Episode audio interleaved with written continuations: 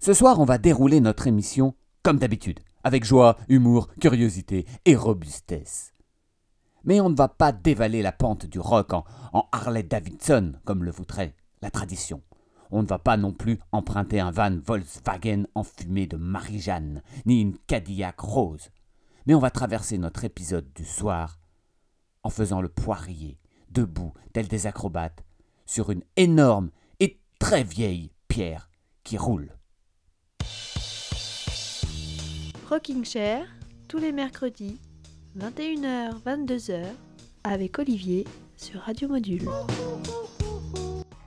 Bonsoir à tous, bienvenue dans Rocking Chair, bienvenue sur Radio Module.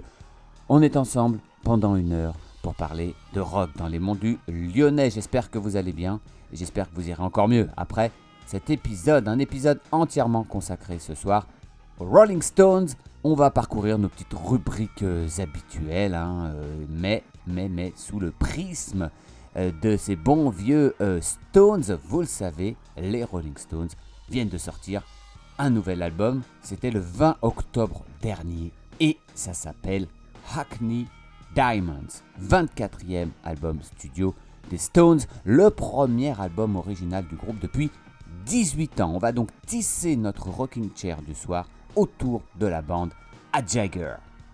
Alors, première question, que pensez de cet album? Personnellement, je l'ai écouté plusieurs fois hein, et, et honnêtement, j'ai passé un bon moment.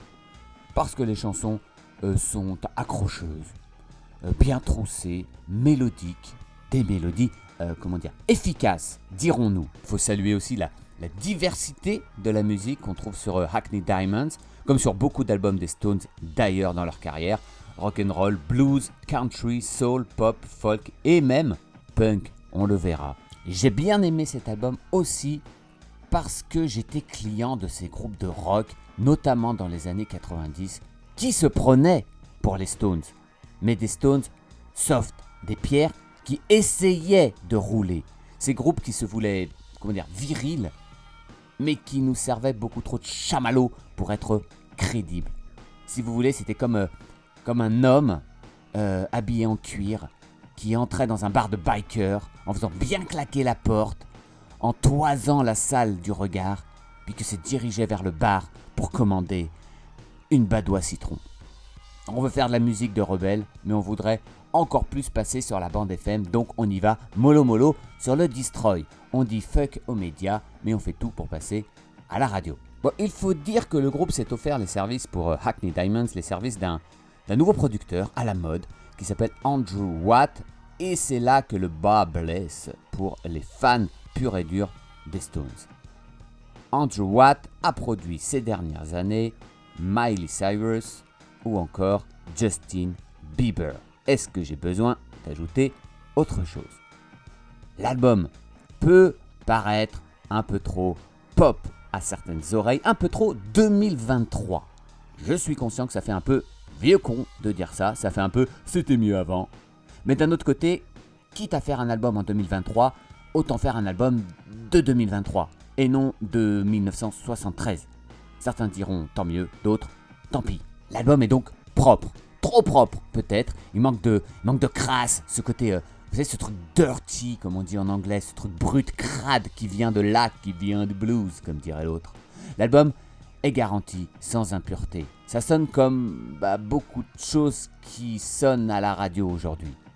Et l'ADN des Stones dans tout ça, hein, ce blues qu'ils ont su faire leur, qu'ils ont su réinventer, bah, ne coule pas vraiment dans les veines de ce Hackney Diamonds et c'est parfois un peu dommage. Alors, peut-être pour rappeler qu'ils ont encore des, des coronets, Mick Jagger s'époumonne sur euh, les morceaux, on va dire, les plus testostéronés.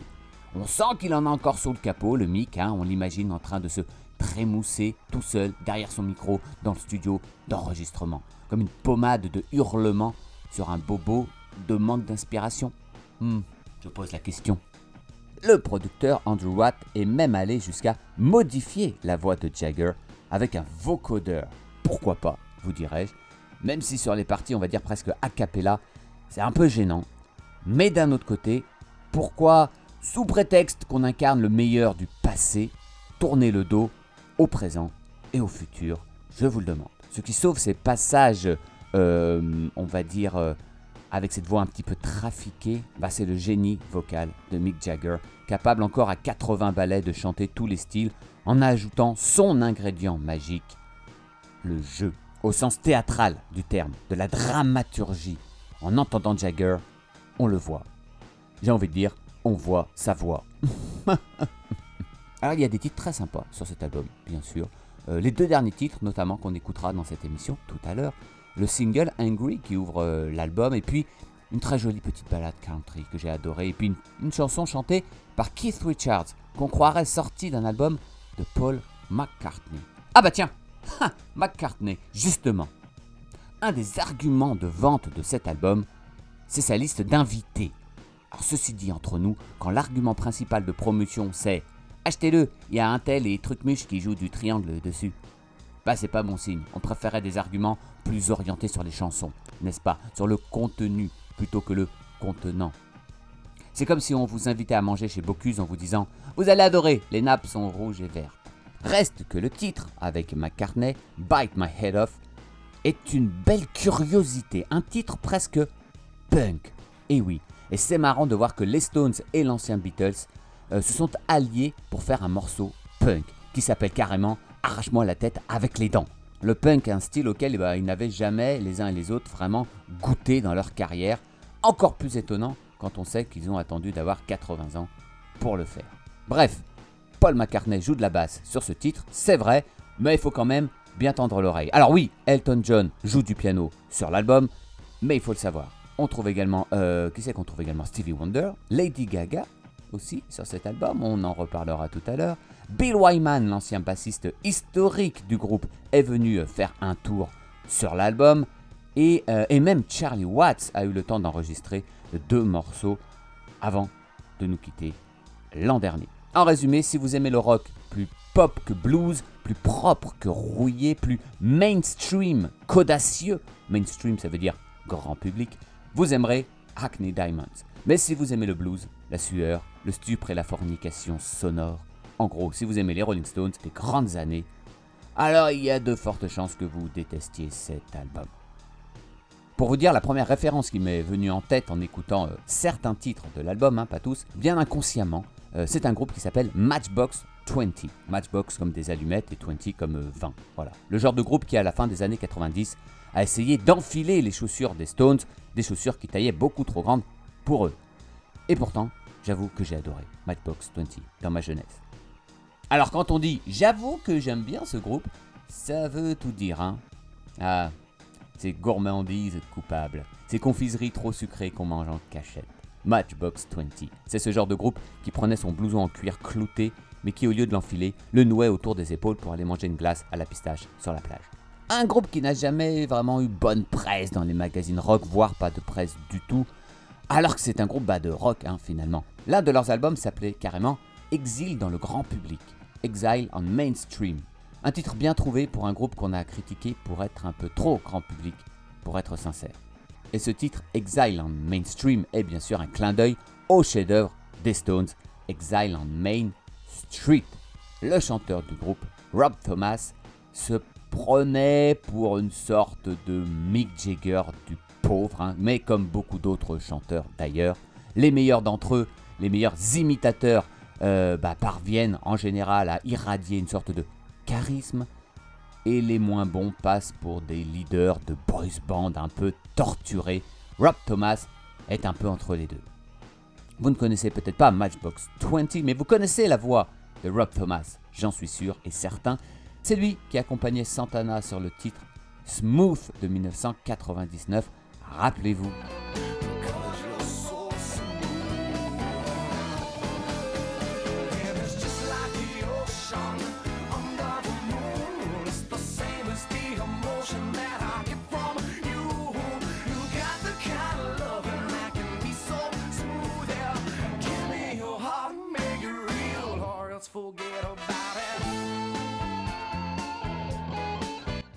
Rob Thomas et Matchbox 20 sont d'ailleurs revenus dans l'actualité cette année, d'abord parce qu'ils ont sorti un nouvel album au printemps dernier, Where the Light Goes, et puis parce que le premier de leur grand succès, euh, Push, leur premier, euh, voilà, leur premier euh, tube, sorti en 96 sur leur premier album, apparaît dans une scène centrale du film Barbie.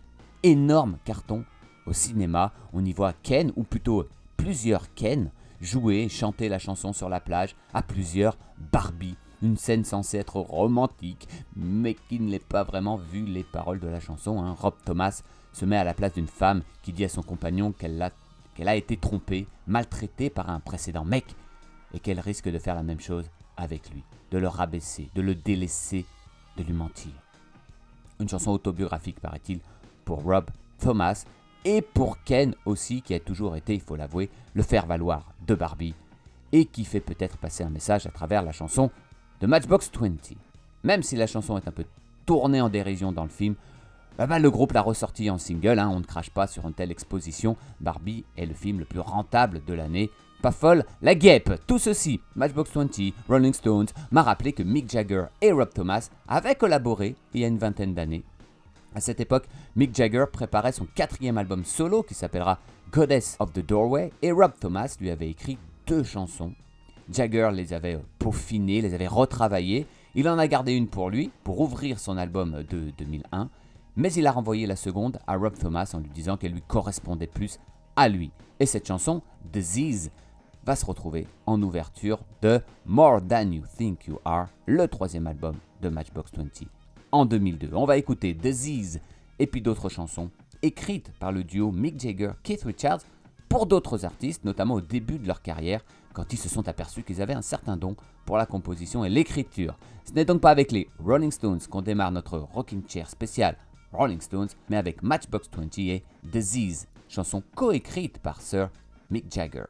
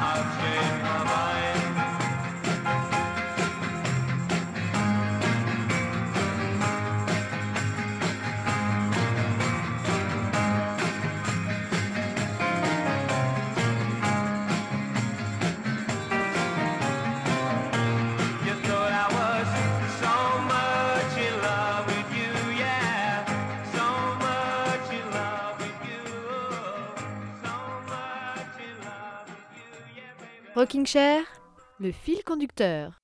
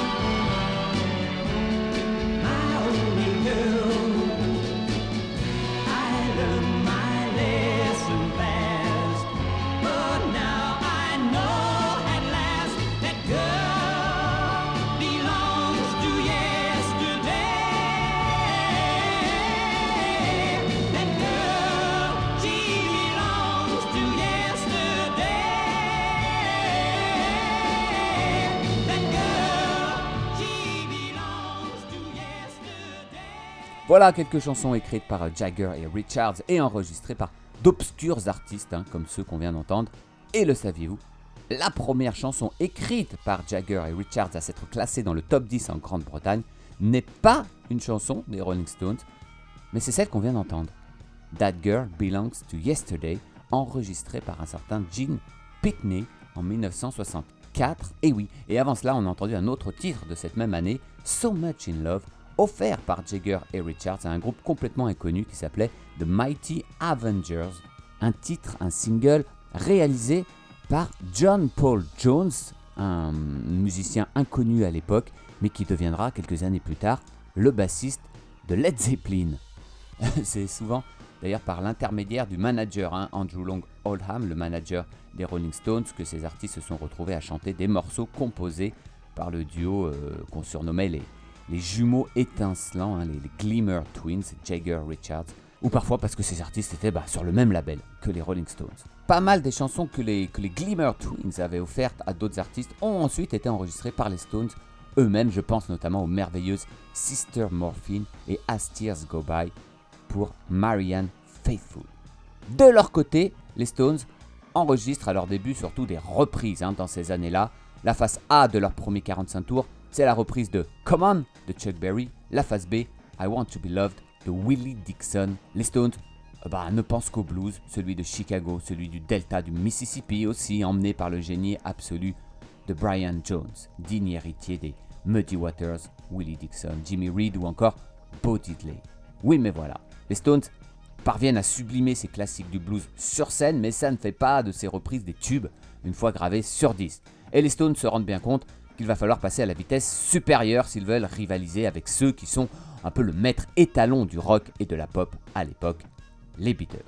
Alors on a toujours opposé les Rolling Stones et les Beatles, mais cette opposition est surtout un coup marketing plus qu'une réalité. Il aurait été suicidaire de faire des Stones une copie des Beatles et n'aurait pas tenu la comparaison au début de leur carrière. Alors autant en faire leurs rivaux, leurs opposés, leurs ennemis jurés, les vilains Stones versus les gentils scarabées. Mais le fait est que les Stones et les Beatles se sont toujours respectés et admirés. hein. Il paraît que Paul McCartney est comme un enfant dans un magasin de bonbons lorsqu'il a enregistré avec les Stones sur leur dernier album. Les Beatles et les Stones se sont toujours respectés mutuellement, donc, mais on peut aussi dire que sans les Beatles, il n'y aurait peut-être pas eu les Rolling Stones. Et oui, d'abord parce qu'ils ont constitué une source d'inspiration, comme une, comme une barre à atteindre, une source de motivation, j'aurais dû dire. Ensuite parce que c'est George Harrison lui-même qui a conseillé à Dick Rowe, directeur artistique du label Decca, de signer, de s'intéresser plus exactement aux Rolling Stones en 1962, évitant à Dick Rowe de commettre deux fois la même erreur puisqu'il avait refusé de signer les Beatles quelques mois plus tôt. Et puis, il faut aussi savoir que le premier tube des Rolling Stones, celui qui a vraiment lancé leur carrière, leur a été offert par deux jeunes artistes qui s'appelaient John Lennon et Paul McCartney.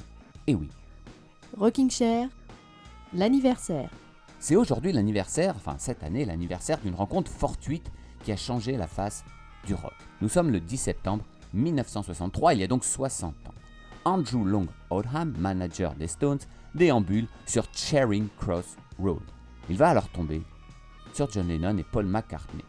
Les deux Beatles et euh, Andrew Oldham se mettent à papoter. Et le manager des Stones avoue aux deux Beatles que les pierres qui roulent ont du mal à, à rouler. Ils sont coincés en studio, incapables de trouver une chanson originale qui les ferait décoller enfin un tube. Lennon et McCartney vont alors tout simplement offrir aux Stones leur premier succès, I Wanna Be Your Man. Cette chanson, ils sont censés eux-mêmes l'enregistrer le lendemain pour leur deuxième album, hein, With the Beatles, qui paraîtra deux mois plus tard. Andrew Langoldham emmène donc les deux Beatles au studio 51 où ces poulains sont justement en train de répéter. Après les salutations d'usage, ça va toi? Ouais, ça va, salut. Lennon et McCartney vont apprendre en quelque sorte la chanson aux Stones et peaufiner I Wanna Be Your Man sous les yeux admiratifs de ceux qui deviendront leurs plus gros rivaux dans les années à venir. Des rivaux qu'ils auront eux-mêmes engendrés, en quelque sorte. En moins d'une demi-heure, les Beatles ont écrit le premier tube des Rolling Stones. Incroyable. Ces derniers vont bien sûr s'approprier la chanson, la rendant beaucoup plus crade, beaucoup plus crue, beaucoup plus bluesy que celle plus lisse que les Beatles enregistreront à leur tour. Pour comparer les deux versions, bah, je vous propose d'écouter I Wanna Be Your Man, une simple chanson parmi d'autres pour les Beatles, mais un véritable coup d'éperon pour la carrière des Stones. Voici donc notre double dose du soir, deux fois de suite la même chanson. Ah bah ça c'est cocasse, dis donc I wanna be your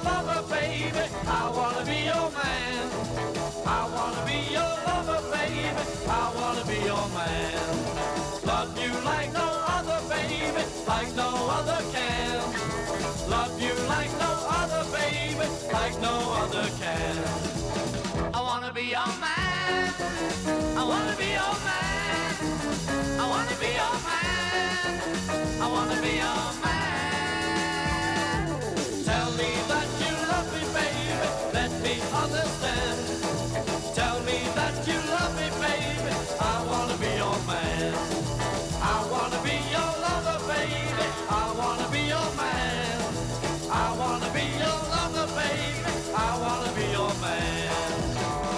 Wanna be your man. I wanna be your man.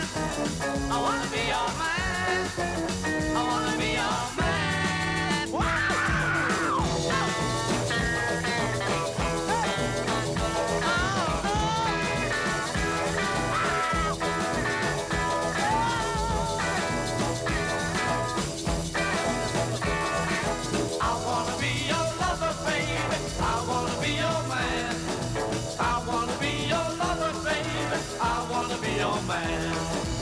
Love you like no other, baby, like no other can.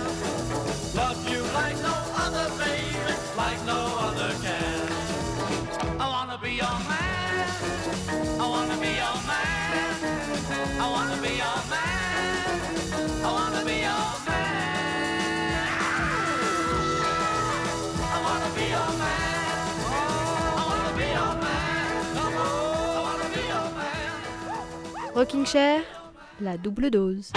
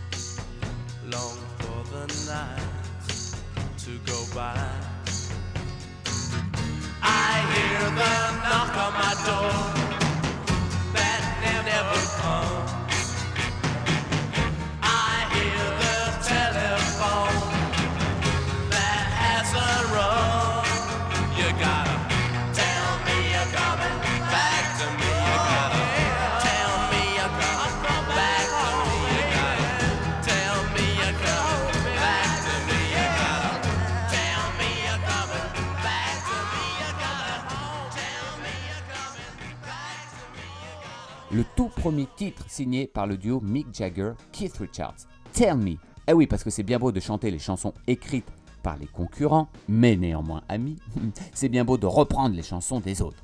Il faut savoir par exemple que 9 des 12 morceaux du premier album des Rolling Stones, sorti en avril 64, sont des reprises. Mais il faudrait peut-être se mettre au boulot, hein, et écrire ses propres compositions, non? Histoire de ne pas passer pour des feignants ou les coucous du rock'n'roll, hein, ceux qui squattent le nid des autres, sans prendre la peine de construire leur propre répertoire. Et afin de motiver son duo de feignasses, on raconte que Andrew Oldham avait enfermé Jagger et Richards dans une pièce en leur disant qu'il les libérerait seulement quand ils auraient écrit une chanson digne de ce nom.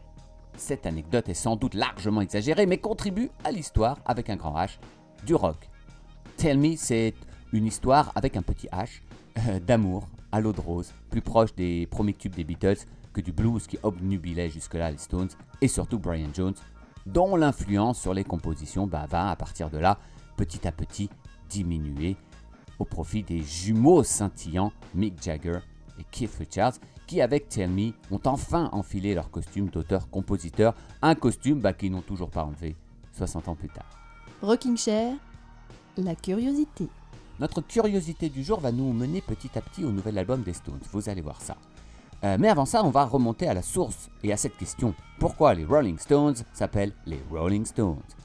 Tout commence le 17 octobre 1961, gare de Dartford au sud-est de Londres. Le jeune Michael Philip Jagger attend on ne sait qui, on ne sait quoi. Enfin si, maintenant on sait quoi, il attendait sans le savoir le tournant de son destin. Mike Jagger, hein, il se surnommait encore comme ça à l'époque, hein, Mike, tient sous le bras deux vinyles, le best-of de Muddy Waters, hein, légende du blues de Chicago, et Rockin' at the Hops, quatrième album de Chuck Berry, légende du rock and roll de Chicago. Débarque alors un certain Keith Richards, qui aperçoit les albums sous les aisselles de Jagger.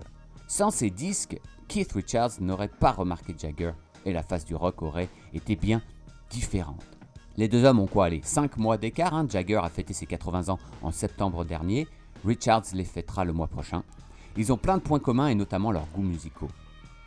Alors Hollywood peut aller se rhabiller, hein. le plus gros coup de foudre sur le quai d'une gare de l'histoire a eu lieu dans la banlieue de Londres, un jour d'automne 1961, grâce à l'amour du rock'n'roll et du blues, et notamment un amour commun pour un certain Muddy Waters. Muddy Waters est un bluesman né dans le Mississippi et mort dans l'Illinois, autant dire qu'il a suivi le parcours du blues autant qu'il en a écrit l'histoire. Dans ce fameux best-of, hein, dont la présence dans les mains de Mick Jagger a été l'un des tournants de l'histoire de la musique, on trouve une chanson qui s'appelle Rolling Stone avec une apostrophe à la place du G de Rolling. C'est une adaptation d'un blues traditionnel des années 20. Un Rolling Stone, c'est-à-dire une pierre qui roule, c'est une expression utilisée pour parler des vagabonds qui vont de train en train, de ville en ville, de fille en fille, solitaire, la guitare à la main, sans attache. Richards et Jagger vont ensuite rencontrer Brian Jones début euh, 1962 et ce dernier est encore plus accro au blues et à Muddy Waters et surtout il est capable de rivaliser techniquement avec lui. Ils montent un groupe et Brian Jones propose de l'appeler Rolling Stones avec la fameuse apostrophe en hommage à la chanson de leur idole commun. C'est leur manager Andrew Oldham qui remplacera ensuite l'apostrophe par un G. Le magazine Rolling Stones euh, tient aussi son nom de la chanson de Muddy Waters. Et ce qui est étonnant, c'est que les Rolling Stones n'avaient jamais enregistré de reprise de la chanson de Muddy Waters. Et pourtant des reprises, ils en ont gravé un à leur début, mais aussi pas plus tard qu'en 2016 sur l'album Blue and Lonesome. Mais pas de Rolling Stones pour les Rolling Stones jusqu'à, jusqu'à, jusqu'à 2023 et ce dernier album, Hackney Diamonds. Sous le titre de Rolling Stone Blues, Mick Jagger au chant et à l'harmonica et Keith Richards à la guitare, en duo, sans fioriture, comme au bon vieux temps, reprennent la chanson qui les avait en quelque sorte réunis il y a 62 ans sur le quai d'une gare. Cette chanson clôt le nouvel album des Stones, ce qui fait dire à certains que Hackney Diamond serait peut-être le dernier album de la carrière des Stones, hein, comme si les Glimmer Twins avaient bouclé la boucle. Bon, il paraît qu'ils ont d'autres chansons dans leur tiroir, donc on verra bien. Pour l'heure, voici les Rolling Stones avec Rolling Stone Blues, reprise de Muddy Waters, et après on écoute un autre extrait du dernier album des Rolling Stones sur Radio Module.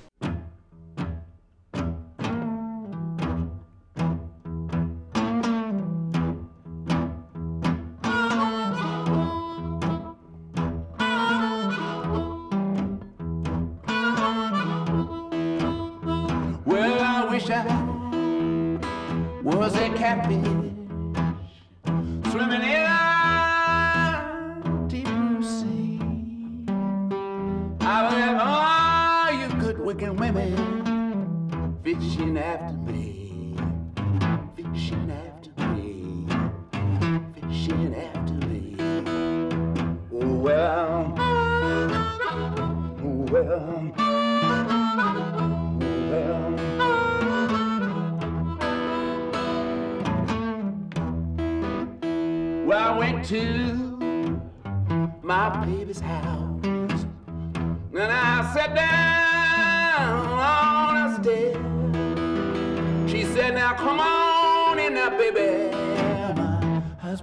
just let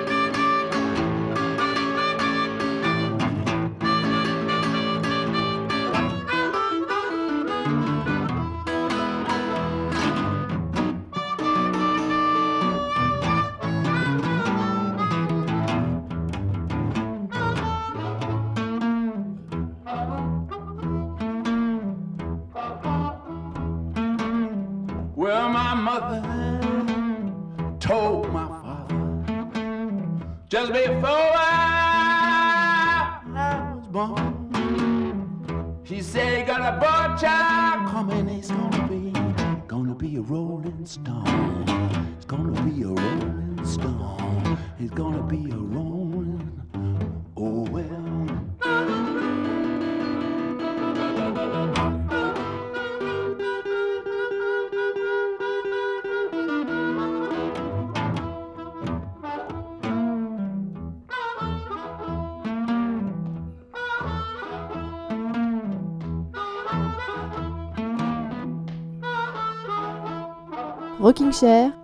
Les nouveautés.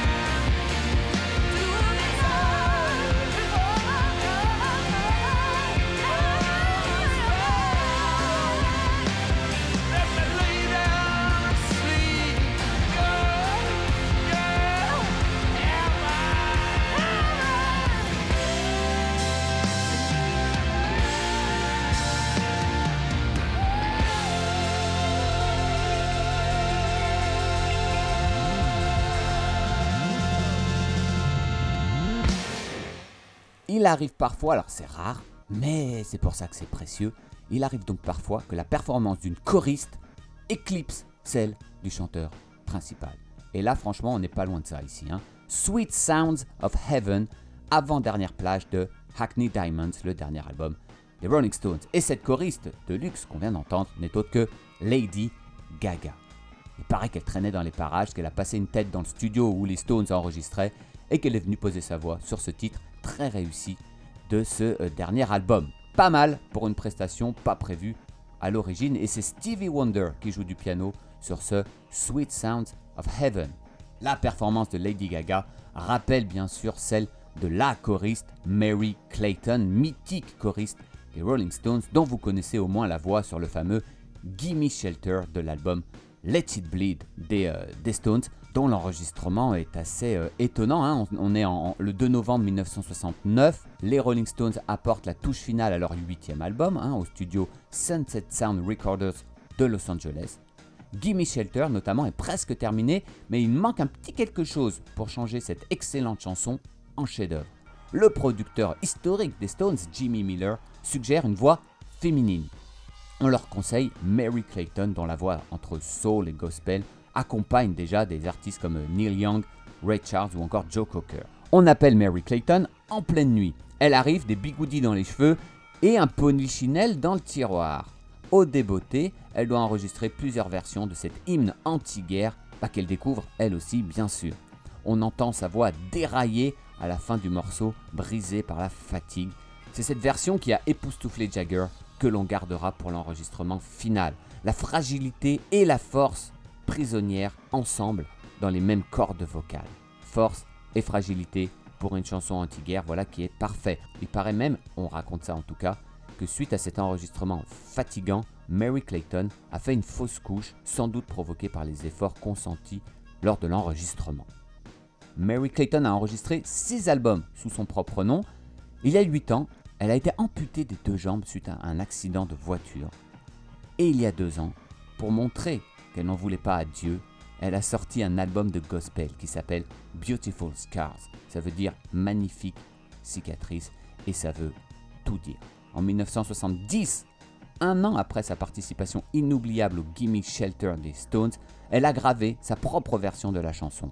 On va l'écouter dans quelques secondes et puis juste après, on écoutera d'autres grandes voix soul qui reprennent les Rolling Stones. Mais pour l'heure, voici donc Mary, Mary Clayton pardon, avec Gimme Shelter.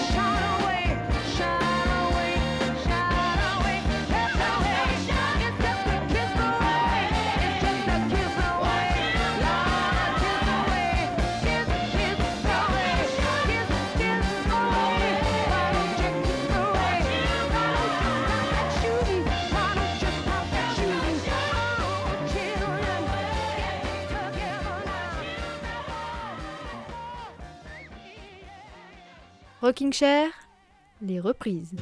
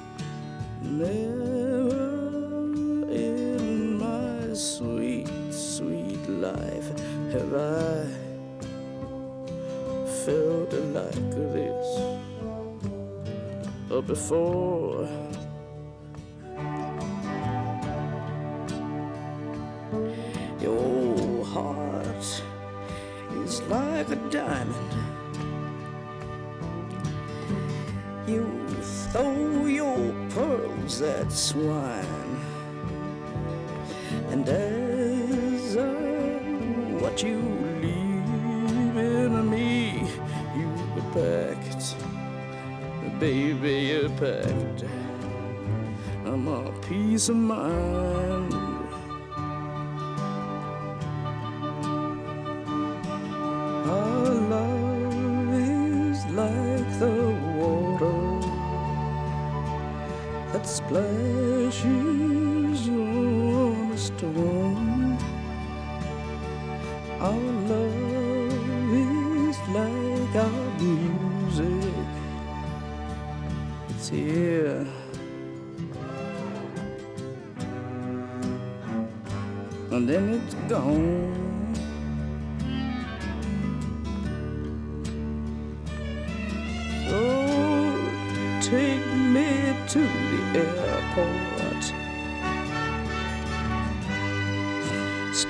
Strap me in the plane.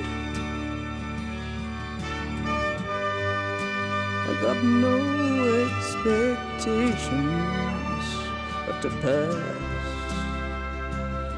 through here again.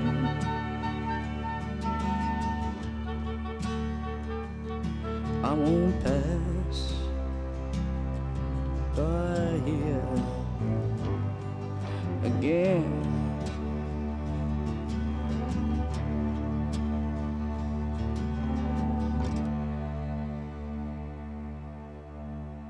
la magnifique No Expectations, une version euh, signée Odetta, une des grandes voix de la musique folk et blues et, du mouvement des droits civiques américains dans les années 50, une chanteuse Odetta qui a euh, notamment influencé John Baez, Janis Joplin ou encore Bob Dylan.